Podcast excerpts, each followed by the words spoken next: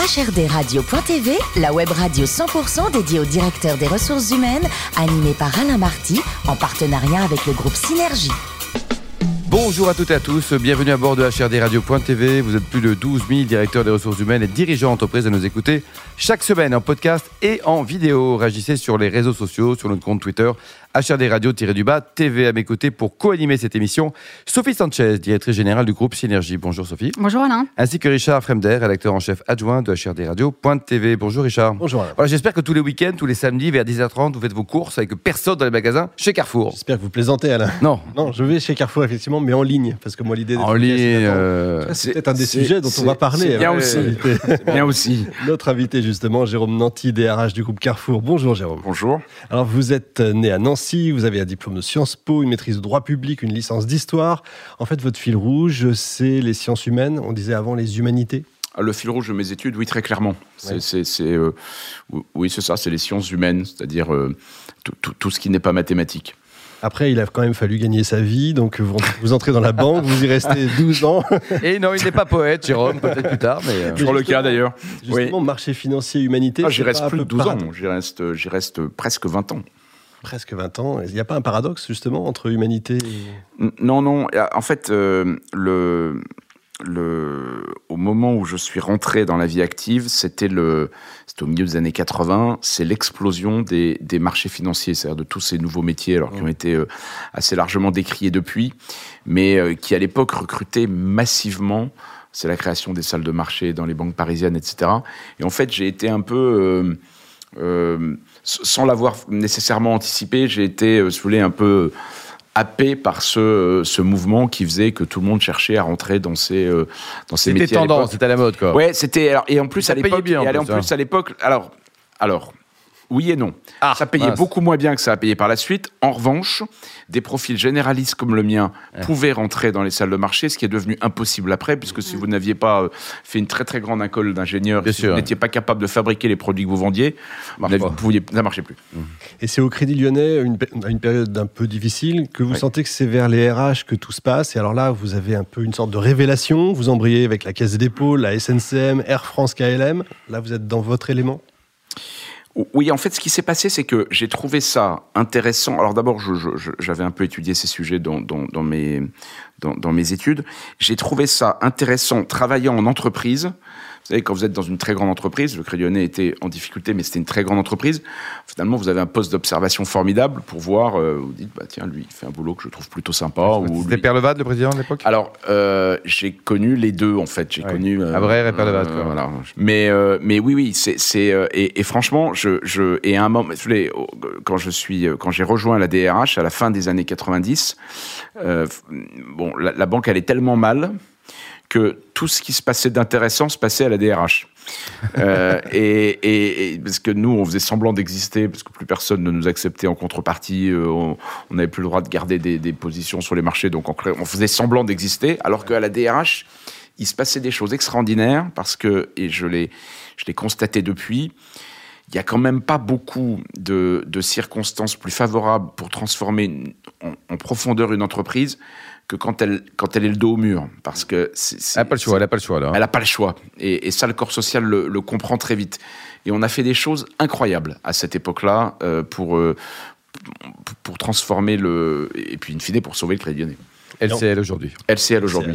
Et en fin 2017, Alexandre Bompard vous appelle. On peut pas dire non. Donc vous entrez chez non. Carrefour. Euh, Je vous mets comment au défi de lui dire non. mais- J'imagine. Surtout pas au tennis. Ouais, Ouais. Comment est-ce qu'on décrit le groupe Carrefour? Si je dis c'est de la grande distribution, c'est peut-être réducteur un peu quand même. Non, non, c'est ça, c'est de la grande distribution. Enfin, c'est euh, ce qu'on appelle la grande distribution euh, à, à dominante euh, alimentaire. Donc, euh, ce qui frappe, euh, vous avez rappelé rapidement mon parcours. J'ai pas travaillé dans des petites structures, et pourtant, quand je suis arrivé chez Carrefour, euh, j'ai eu l'impression que toutes les entreprises que j'avais, dans lesquelles j'avais travaillé euh, précédemment, étaient des PME. C'est-à-dire ce qui, ce qui frappe quand on arrive chez Carrefour, ce qui est à la fois une force, mais qui est aussi une très grosse faiblesse, c'est la taille et, et aussi, c'est quelque chose contre quoi on lutte quotidiennement, la complexité que cette taille euh, engendre et euh, génère. Alors qu'on se bat contre des concurrents, que ça soit les nouveaux concurrents euh, euh, Numériques. euh, numériques ou les, les concurrents historiques euh, type Leclerc, ce sont des indépendants beaucoup plus agiles que nous. Et donc, tout, un des gros enjeux de Carrefour aujourd'hui, c'est euh, de, de devenir, je dis pas redevenir, je ne sais pas si elle l'a été, mais de devenir une entreprise beaucoup plus simple, beaucoup plus agile que euh, elle ne l'est. C'est pas Combien de facile. collaborateurs dans, le- dans- en France et dans le monde, euh, Jérôme? Alors, dans- si, si vous ne comptez que les magasins intégrés, hein, c'est-à-dire je mets de côté euh, le- la franchise, euh, il y a euh, 330 000 collaborateurs dans le monde et il y en a euh, un peu moins de 110 000 euh, en France. Et, et là-dedans, je, je ne compte pas le Carrefour Express, le Carrefour City, euh, qui lui est franchisé, donc ils ne sont pas salariés de Carrefour. Ouais. Et, le volume d'affaires généré, si on cumule 80 milliards. 80 milliards, Sophie. Vous faites vos courses chez les Carrefour ou pas? Oui. Ah, c'est la bonne réponse, ça tombe bien. Ouf. Ouais, Il n'y en a pas d'autres. Richard, Sophie, Alain, ça fait trois clients. Et si vous avez le moindre difficulté, vous n'hésitez pas. hein. On le C'est coupera, ça, hein. 06, pardon. Alors, on sait que les consommateurs français consomment moins mais mieux. Euh, Comment Carrefour se prépare à ce changement? C'est un des enfin c'est un des très très gros enjeux euh, auxquels sont confrontés tous les acteurs de la distribution.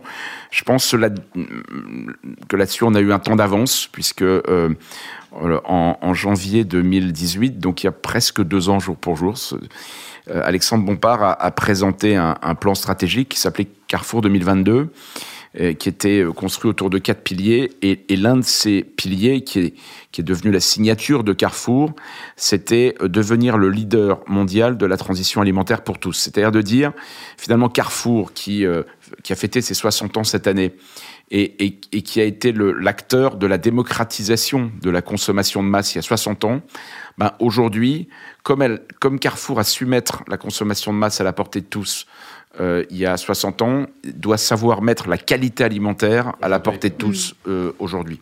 C'est un enjeu formidable. Et d'ailleurs, c'est euh, ça s'est traduit par une campagne de, de- de communication que vous avez dû voir, qui s'appelle Act for Food.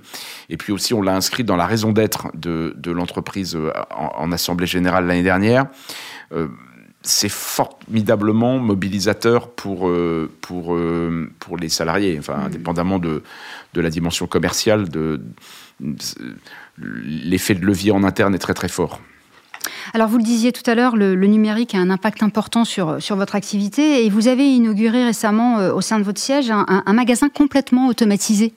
Ça a donné quoi? Est-ce que vous avez déjà euh, tiré des Alors, premières conclusions? ouais, c'est vraiment, euh, c'est vraiment un, un pilote technologique, c'est-à-dire que on n'en a tiré aucune euh, conclusion à ce stade sur euh, notre capacité à euh, le déployer à grande échelle. Et, et- et en fait, je pense qu'aujourd'hui, on n'est pas, on pas prêt à le faire. Euh, indépendamment de toutes les difficultés que ça pourrait poser.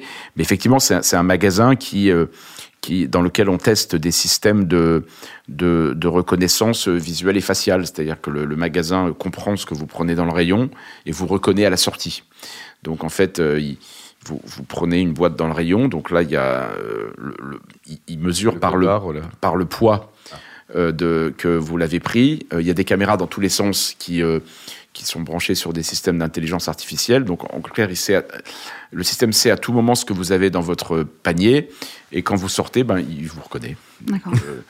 Eh, il faut payer d'abord. Mais non, vous ne payez pas. Ah ben, on paye pas. Vous payez pas puisque vous êtes pré- préalablement, c'est c'est le, c'est le système de reconnaissance faciale de, de C'est d'Apple. C'est ça, c'est très Vous êtes préalablement enregistré et donc il vous reconnaît et vous sort. Bah, c'est, c'est- alors à grande échelle, c'est les magasins Amazon Go Ouais. euh, qui existent à Shanghai ou à Seattle, qui sont des magasins. Ça euh, fait combien de temps que c'est mis en place, euh, votre test bah, le, le te- alors, je ne veux pas vous dire de bêtises, mais je pense que ça doit faire, euh, ça fait avant l'été dernier. D'accord, ouais, mis donc en il y a place. un petit peu de recul avec quelques mois. Quand même. Ouais, on a un peu de recul et ce recul montre que euh, c'est quand même des, des dispositifs qui sont euh, compliqués à fiabiliser technologiquement. hein. Ça se- se- c'est comme le véhicule autonome, vous le décrivez bien, ça marche bien tout seul et puis après, dans la vraie vie, c'est plus compliqué. Sophie Alors, vous êtes aussi le premier distributeur à vous associer avec Google afin de, de proposer une nouvelle expérience d'achat. Donc, euh, demain, on pourra faire, euh, on pourra demander à l'assistant Google euh, Exactement. son, ses achats de, de- Exactement. Alors en fait, il n'y a pas que ça dans ce partenariat avec Google.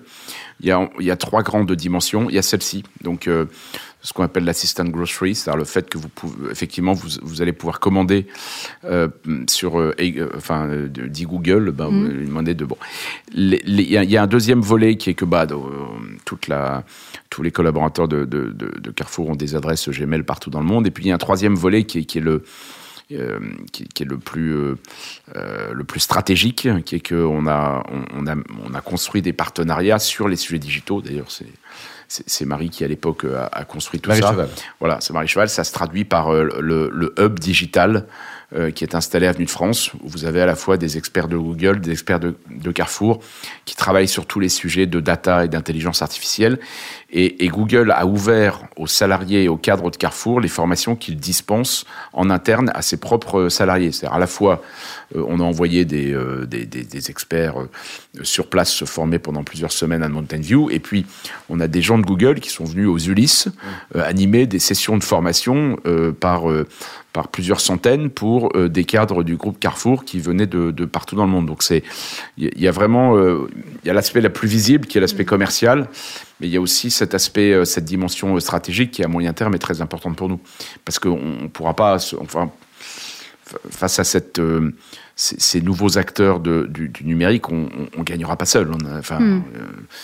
on, on, a absolument besoin de s'allier. Bien sûr. Alors, comment préparez-vous ces, ces, grands changements en interne par rapport à vos équipes, par rapport aux représentants du personnel aussi? Alors, écoutez, on, on a. Euh, on a deux types de, de bon, ce qui est euh, d'abord une des difficultés euh, à laquelle euh, on a été confronté euh, en arrivant, c'est que finalement Carrefour a été une entreprise extraordinairement stable pendant 60 ans.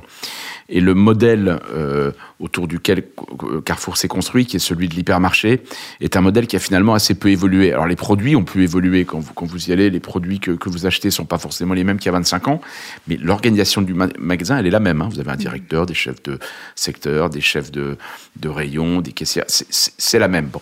Et, le, le corps social était pas complètement préparé euh, ni à l'ampleur, ni à la rapidité de la transformation qui a été engagée depuis euh, deux ans. Alors j'allais vous dire, aujourd'hui, deux ans après, euh, on, a fait d'énormes progrès. C'est-à-dire, ah ouais, il y, y, a une vraie prise de conscience. Mais au départ, vous euh, d'autant plus que euh, il y avait, pour différentes raisons, parce que Carrefour est une société cotée, il y a eu probablement une volonté pendant très longtemps de de minimiser un certain nombre des, euh, de, des ruptures euh, auxquelles on allait être confronté, à commencer d'ailleurs par euh, la rupture numérique. Donc, vous voulez, on, on, court, enfin, on, doit rattraper un peloton qui continue à accélérer. Je, vous donne un exemple. On était quatrième sur le drive en France. Le drive, c'est vraiment une spécificité française. C'est autour du drive que se construit le, e-commerce et, euh, Leclerc avait énormément d'avance sur nous. Donc là maintenant on est deuxième, on, on, on recolle vraiment, mais si vous voulez, au prix d'un effort auquel le corps social à ce moment-là n'était pas forcément euh, complètement préparé. Bon après il y a deux dimensions. Bah, il y a une dimension euh, très euh, sociale parce que euh, on a mis en, en place des, des, dispositifs de restructuration importants. Alors en plus à l'échelle de Carrefour, quand ce que je vous disais, les chiffres sont tout de suite fou. Bien sûr. C'est-à-dire que euh, quand vous faites, euh, vous signez, l'an dernier, on a signé un accord de, de rupture conventionnelle collective pour 3000 personnes. Ouais. Sur combien? Sur 400 000 Sur 300 bah, 000 dans, dans, les hypermarchés, même si vous raisonnez à l'échelle des hypermarchés, ça fait 3000 sur 60 000. Ouais. C'est beaucoup, mais, mais le chiffre de 3000 en soi fait que c'est le plus gros accord de rupture conventionnelle qui ait jamais été signé, alors qu'à l'échelle de Carrefour, ça n'est que 5% de euh, l'effectif des euh, hypermarchés. Puis, précédemment, on avait mis en place un très important plan de départ volontaire sur, sur nos sièges. On avait fermé euh, des, euh, des magasins qui étaient, qui étaient un foyer de perte, qui étaient les anciens magasins DIA, les anciens magasins euh, Aide pour les plus anciens d'entre nous, qui étaient euh, des magasins de hard discount dans des, mmh. dans des très mauvais emplacements, comme le sont tous les magasins de hard discount, puisque les gens viennent pour le prix. Donc on a, on a engagé, il y, y, a eu un volet restructuration. Puis à côté de ça, on a, on a mis en place un, un programme qui s'appelle Act for Change. Donc, c'est en fait la déclinaison interne d'Act for Food. Euh, qui, est, qui est centré autour de quatre piliers, qui est un programme de, de, vraiment de transformation culturelle et managériale dans toutes les dimensions de la euh, euh, maison, avec un pilier euh, euh, sur un pilier RH, un pilier client. Vous voulez, un des enjeux de Carrefour, mmh. c'est de repartir du client. Vous voulez, la grande distribution, elle s'est construite dans la relation avec les fournisseurs. Et en fait, tout l'enjeu aujourd'hui, c'est que quand vous allez dans un magasin, vous n'y trouviez pas le résultat de la négociation que l'acheteur a conduit avec le fournisseur, mais ce que vous cherchez. Et, la révolution de, d'Internet, c'est que le consommateur, il a repris le contrôle de sa, de sa consommation et que ça, euh, qu'on le veuille ou non, pour nous, c'est une donnée. On a un troisième pilier qui renvoie à ce que je vous disais tout à l'heure sur la simplification.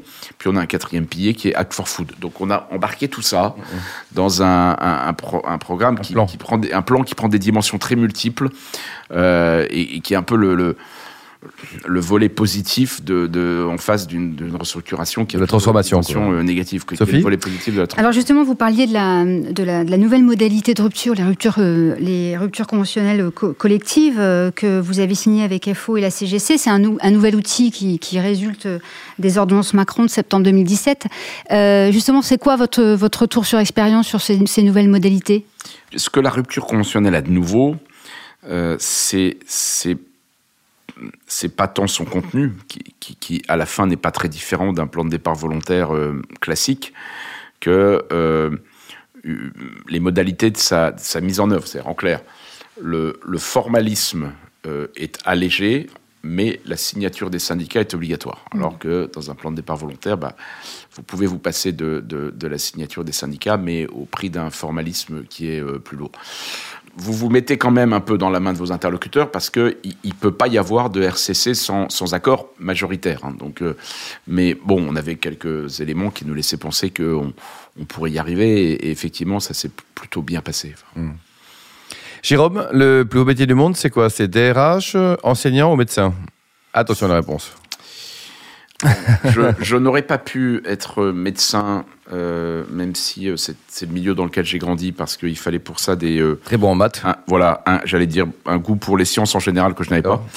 Euh, enseignant, je pense que c'est un des métiers les plus difficiles. Ah, c'est beau comme métier, non Ah, mais c'est extraordinairement gratifiant, mais c'est terriblement difficile. DRH, c'est quand même un très très beau métier parce que euh, enfin, j'ai jamais rêvé d'être. On peut pas rêver d'être DRH quand on a quand, à trois ans. À l'âge où on rêve d'être pompier. Mais euh, c'est un métier formidable parce que il est d'une incroyable diversité. C'est-à-dire que alors. Il a, une, il a un aspect négatif, c'est que vous n'arrêtez pas de gérer des problèmes, en fait. C'est vrai.